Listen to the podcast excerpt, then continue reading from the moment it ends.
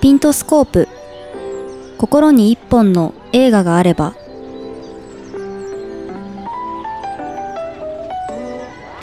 こんにちは。ピントスコープ編集長の小原明子です。今日は編集部3名と好きなミニシアターや名画座についてお話ししたいと思います。それでは最初に自己紹介の方をお願いいたします。はい、ピントスコープ編集部の鈴木貴子です。編集部の鈴木健太です。編集部の大月奈々です。では今日よろしくお願いしますよろしくお願いします。ピントスコープでは現在ご当地ミニシアター散歩と言いましてミニシアターで映画を見た後ご当地グルメも味わえる散歩コースを紹介している連載がありますこの連載では、えーできれば東京以外のところからやりたいというところで東京以外のミニシアターをご紹介しているんですけれども今回は、まあ、ミニシアターと名画座というところで東京も含めた、えー編集部が最近行ったり印象に残っているミニシアターと名画座をまず一つずつ紹介できればなと思っております。えー、とではまず鈴木さんからお願いします。はい、えー私がご紹介したい、えー名画座は、えー東京池袋にある、えー新聞芸座です。えー新聞芸座は、えー新旧ジャンル問わずさまざまな特集上映企画が、えーされていることで有名な、えー名画座です、えー基本2本立てで映画を見ることができます。でオールナイト上映の企画も、うん。えーあのしょっちゅうされていまして、うん。で3本立てプラスゲストのトークショーなどがうんあったりなどして、あの熱い夜を繰り広げられているといううん。印象がありまして私も何度か参加をしたことがあるすごく思い出深い、えー映画館ですね。うんうん。であのロビーに入ると、うん。まあ、チケットの受付のカウンターもありながらあの映画関連本だったりあの雑誌とかあとはあの古い映画のパンフレットも売ってますし、あとはあのいろんなその、まあ、個人だったりとか団体が作ったその映画のに関するあのジンあのこリトルプレスみたいなうんうん。ものもたくさんあの揃っていて、うん。映画のその、まあ、休憩時間だったりとか前後全くあの暇なく あの過ごせるすごい最高の私も大好きな映画館の一つです。ね、はい。あの名画座なんで、まあ、2本立てで見れるっていうのがすごく、うん。あの特徴だと思うんですけれども、はい。どんなうん。2本立てを見たとかありはい、そうですね。私があの一番印象に残っているのは、えーどちらもあのドキュメンタリー映画の2本立てなんですけれども、えーとですね「ようこそ映画音響の世界へ」という作品と「素晴らしき映画音楽たち」という作品の2本立てを見たのがすごくあの思い出に残っています。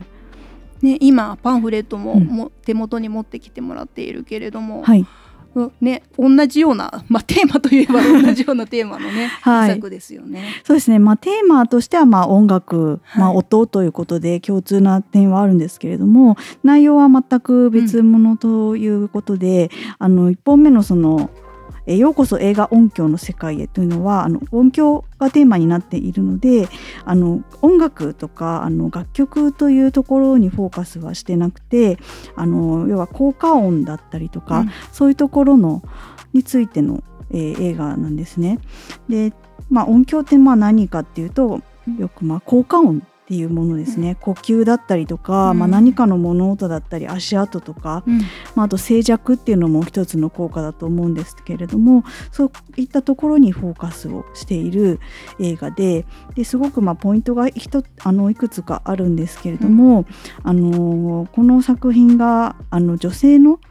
ハリウッドであの25年間ずっと活躍しているあの女性の音響スタッフが監督をした作品ということで、やっぱりあのどうしても男性社会と言われている、うん。その映画業界であのやっぱりえ男性だけの歴史にはしたくないということですごく戦い続けてきた方なんですね。うん。まあ、そういった方が作った作品というところでもすごく意味があるかなというふうに思っているのと、うん。あとはやっぱり映画はあの、まあ、ジョージ・ルーカスが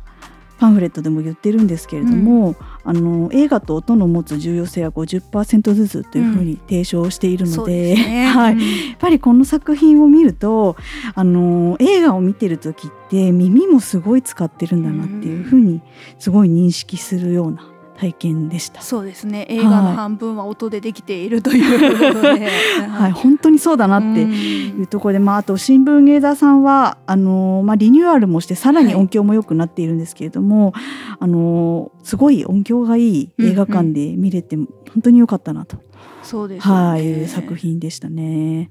じゃあもう一本の方も軽くあれですかね。はい。うん、もう一個はあの素晴らしき映画音楽たちということで、うん、こちらの方はあの楽曲テーマ曲とかあると思うんですけれども、そこにフォーカスをした作品で、うん、あのまあ有名なまあちょっと聞いただけでもあこの映画の音楽だなってわかるような。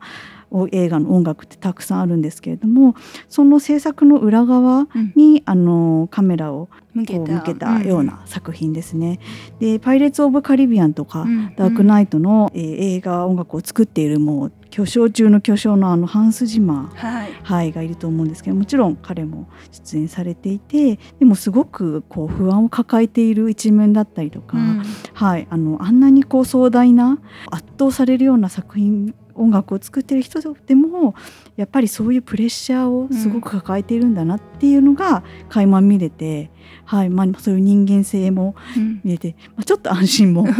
つつも本当にこうなんか映画音楽のありがたさっていうものを享受できるような作品です。そうですね、はい、なんでさっき鈴木さんが言ってたみたいに、はい、あの映画音響と音楽をやっぱり体験するには映画館が、うん、一番ね しかも2作続けてね。作続けてそうなんですよ。あのどちらも配信で、はい、あの見れるし DVD も出ているので、はい、どどうしてもやっぱ今ちょっと映画館に行けないよっていう人は、うん、あの家でももちろん見ることはできるんですけれどもぜひ機会があれば、うん、音響のいい映画館で見ていただきたいなと思う日本です。ありがとうございます。はいじゃあ次は小原から話したいと思うんですけれども前回そのピントスコープで連載をしているご当地ミニシアター散歩でティアトル梅田を紹介させていただきました。でテアトル梅田は1990年の4月に開館してこの2022年の9月30日に閉館することが決まっている映画館です。で、まあ、32年間ずっと上映し続けてきた映画館ミニシアターということで今回取り上げさせていただきました。実は小原も大阪の、えー、中津という梅田から一駅離れたところが出身でしてティアトル梅田は初めてミニシアターで一人で映画館を見た映画館でもあります。えー、テアトル梅田がある梅田っていうのは、えー、繁華街で、ね、北の一番大きい繁華街の町です。でテアトル梅田があるところは、えーと、若者たちが集うような場所でしてロフトという建物の地下1階にテアトル梅田があってその前は、えー、待ち合わせ場所などにも使われていて、えー、シンボル的な存在でした。で、えー、今ですねテアトル梅田ではテアトル梅田を彩った映画たち最後の15日間というところでトレインスポッティングだったりアメリピンポンパプリカこの世界の片隅になど名前を絶対皆様も聞いたことがあるような、えー、名画が流されていまして、えー聞いたことあるけど見たことなかったみたいなことも、うん、あ作品が、えー、それぞれにあると思うので是非ラインナップを見て見に行っていただければな気になるものがあれば見に行っていただければなと思っています。えーと、私は1981年に生まれて2000年まで大阪にいましたで2000年から、えー、上京してきたんですけれどもそのまあミニシアターに通えるようになった自分で自由に通えるのようになったのはその上京してからの2000年以降、まあ、だったんですけれども、えー、大阪に帰省してはこのテアトル梅田をはじめとして大阪にあるミニシアターに通いました。その時からある、えー、ミニシアターといえば、まあ、九条のシネヌーボーだったりもう一つ梅田のシネリーブルだったりこの辺りには、えー、よく通っていたように思います。えーテアトル梅田で一番最初に何を見たかというと、えーこれ本当に覚えてなきゃいけないものなんですけれども全然覚えてなくって 何を見たのかずっと昨日ラインナップ見てたんですけど思い出せなくて何見たんだろうでもそのテアトル梅田はその思い出せないほど結構通った映画館なのでここでいろんな映画ってこんなに多様なんだこんなにいろんな映画があるんだっていうのを学んだ、えー映画館でしたね。初めて行ったのは何す？おいくつの時だった高校3年生の頃に行きましたうね。んそのこの周りには河合塾とか結構予備校がいっぱいあって、うん。私も誘惑。じゃないそれ 本当は絶対行っちゃいけない時に高校3年生の受験前にうん。行ったなっていう。しかもだから作品それこそ覚えてそうなのになんで、まあ、そのそれの作品が印象があの印象があまりない作品だったっていうわけではなくなんかそれよりも映画館で一人で映画を見たみたいなことが私の方に印象に残っているのかなって思ってます。学校帰りとかで見たんですか？どう？いや学校帰りはな見てなくてそんなに勇気がある学生ではなくてあの大人ですっていう顔していた 学生はちょっとまだ行っちゃダメみたいなうん。多分。あそういう空気ありましたよね。えそうではなかったかもしれないけど。制服ではちょっと行きづらいみたいな。行きづらいそありのましたよね。うん、下校中に下校途中にあんまりそんな街中に行ってはいけないいう感じだったと思う。では次大月さん行きましょうか。はいと私はちょっと思い出深い映画館のお話をしたいなと思うんですけれども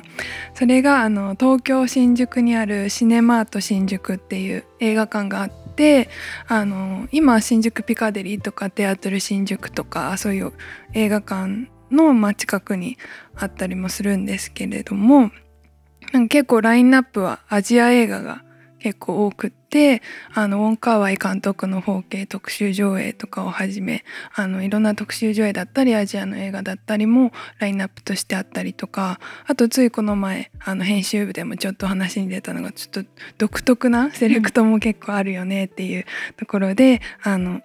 ファンの方も結構いるんじゃないかなと思います。独特なセレクトって例えばなんかあるなんかこうちょっと強強烈というかうんうん。あの今やってるのだとなんだろうな、例えば近日公開予定に「赤い服の少女」っていうのがあったりするんですけどなんかこう台湾のホラーですよね。くあとは空気殺人トキシックとかうんうんあったりして、なんかなんて言うんですかね。ちょっとこうホラー狂気狂気。に焦点を当てて。そうですそうですね。狂 狂気特集みたいな。ものもあったりとか、まあアジア映画だと「女神の継承」とかも今やってたりうんうんするんですけど、そういったラインナップもされてる映画館になります。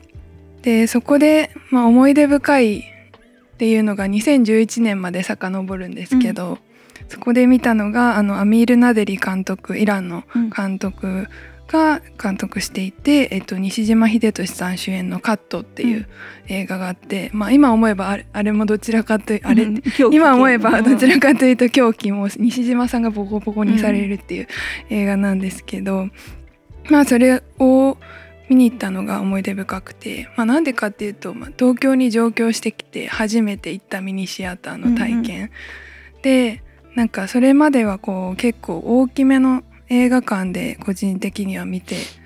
いたのでなんかこう勝手にこう広い空間を想像していったんですけど、なんか入ってみたら割とこうこじんまりとしたあの場所ででもこう隣の人ともう肩寄せ合うぐらいの近さでこういろんその作品をあの同じ空間で共有するっていう体験はなんかすごくなんて言うんですかねこう思い出にも残っていて、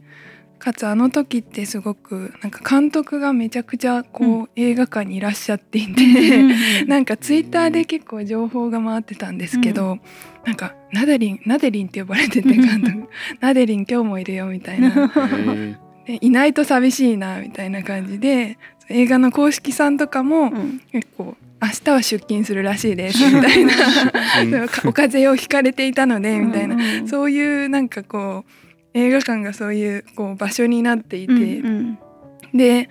なんか一つの作品をきっかけにうん。こう、こう監督ももちろんそうですし、うん。なんか映画の公式の方もそうだし、うん。なんか映画館の方も、もう見に来てる人も、うん。その場ですごくつながる体験みたいなのがすごく印象的だったなって思ってます。じゃあそれが小月さんの初めてのミそうですねニシアター体験だったっていうことですよね。うん。まあ、個人的にちょうどその行った日は会えなかったんですけど。そうなんですよ。でもなんか近くのタワレコに行ったらいらっしゃって。なんかそこでたまたま会えてなんかお写真撮ってくださった。すごいいいいい方だったなっていう思うんですけど。はい、はい。ありがとうございます。ただ鈴木くん次お願いします。はい。と僕が紹介したい映画名画座が、えっと、高田馬場にある早稲田松竹という名画座でして、まあ、こちらも基本2本立てで、まあ、厳選された過去の名作映画よく監督や俳優の特集で、えーよくかかってる名画座になるんですけども、うん。そこであのすごい思い出に残っているというか印象深い、えー体験がありまして僕はあのさマーティン・スコセッシ監督の「タクシードライバー」という作品はすっごい好きなんですけども、えー監督とそのデ・ニーロの特集っていうのが、えー、早稲田松竹さんであってマーティン・スコセッシとデニーロあそうですね。のマーティン・スコセッシ監督の作品に出てるデ・ニーロの、えーうん。作品を上映する特集で「まあ、レイジング・ブルー」だったりうん。キング・オブ・コメディだったりが上映していったんですけどもその時特別レイトショーっていう形で、うん。タクシードライバーが上映するっていうのを聞きつけてまさかスクリーンでタクシードライバー見れるとは思わなかったので、うん。ちょっとこれはもう絶対行こうって言って行ったんですけれどもあの会場に到着するや否やあのそのタクシードライバーってあのトラビスっていううん。あの主人公がいるんですけどそのファッションが軍物のジャケットとジーパンを着てる、まあ、結構アイコニックなうん。この登場人物なんですけどそうその、えーコスプレをしてる人がたくさうんん ロビーにへー。なんでデニーロあのトラビスがあのいっぱいいるみたいな。トラビスの集いみたいな。いろんなトラビスがいいて、まあ、中には本当にその劇中でもあのモヒカンになるんですけども、うん本当にモヒカンで軍服あの羽織ってみたいなもうもうままのトラビスが本当にいたりとか。ねでも「スター・ウォーズ」のさファンミーティングとは訳が違うよね。ちょっとまた違う。気持ちがめちゃくちゃこうなんですよなんだいろんないろんな気持ちが。本当にそうなんですよね「スター・ウォーズ」とかもっとポップな感じあると思うんですけど、タクシードライバーってこうちょっとやっぱこうなんかうん。すごくこう内に迫ったこうう、んみんなでワイワイはできない感じね。ワイワイじゃない感じだって、うん。一人一人が自分の世界を持っていて、うん。なんかそのロビーでビール飲んだりとかしてる人とかなんか結構いろんな人がいてすごいそれが印象的だったっていうのとあと入ったら入ったでやっぱ満席で、うん。まあ、年齢層とか男女とかもあの老若男女幅広い人がたくさんいてあすごいやっぱ愛されてる作品なんだなという感じを、はもうすごい熱気からも感じてで満席の中でその見るタクシードライバーっていうのがまあ今までこう一人でポツンと夜に見るみたいなこう映画自分の中では映画だったんですけども、うん。なんかこうみんなでこうその本当に本当に愛してる人たちで集うタクシードライバーもまたこう感慨深いというか、うん。すごいあの一人一人その思いや熱量があってある映画なんだなっていうのを自分のその目で劇場でこうん。う確かめることができたというか、それはすごい印象に残ってる映画体験ですね。はい、そこは2本立てじゃなくてレイトショーで1本であその回を見たっていうことですよね。特別レイトショーという形でへー1本だけ上映されるっていううんうんうん形で、うんはいそうですね。もうずっと印象に残っているあの映画体験になりますね。はい。映画館出た後はどうでしたか？そうですね、まあ、ぞろぞろトラビスが出てきてぞろぞろ出てきてその中に自分も一人混ぜて でおのおの散ってあの、まあ、街にそうです街に夜の街に街に。レートショーなんてそうなんですよね。終わったのもその夜とかだったんもう夜遅くだったんで夜の街に消えていくトラビスに自分もその中に混じってっていう。そうですね。本当になんかこう一人一人こう思い入れがあるんだなっていうのがやっぱ実感体感できた実感できたってねいう映画だ、うん。め特に、はい、印象深い名画座の体験でしたね。ありがとうございます。はい。まあこんな風にちょっと今回はあの一人一個ずつということで4つ紹介させていただきましたが今後もミニシアターや名画座を次々と紹介していければと思います。いかがでしたか？ピントスコープでは誰かの記憶に残る映画体験を通して映画の新たな魅力をお届けしています。Twitter や Instagram、ポッドキャストをフォローしてあなたの人生に寄り添う心の一本の映画を探しに来てください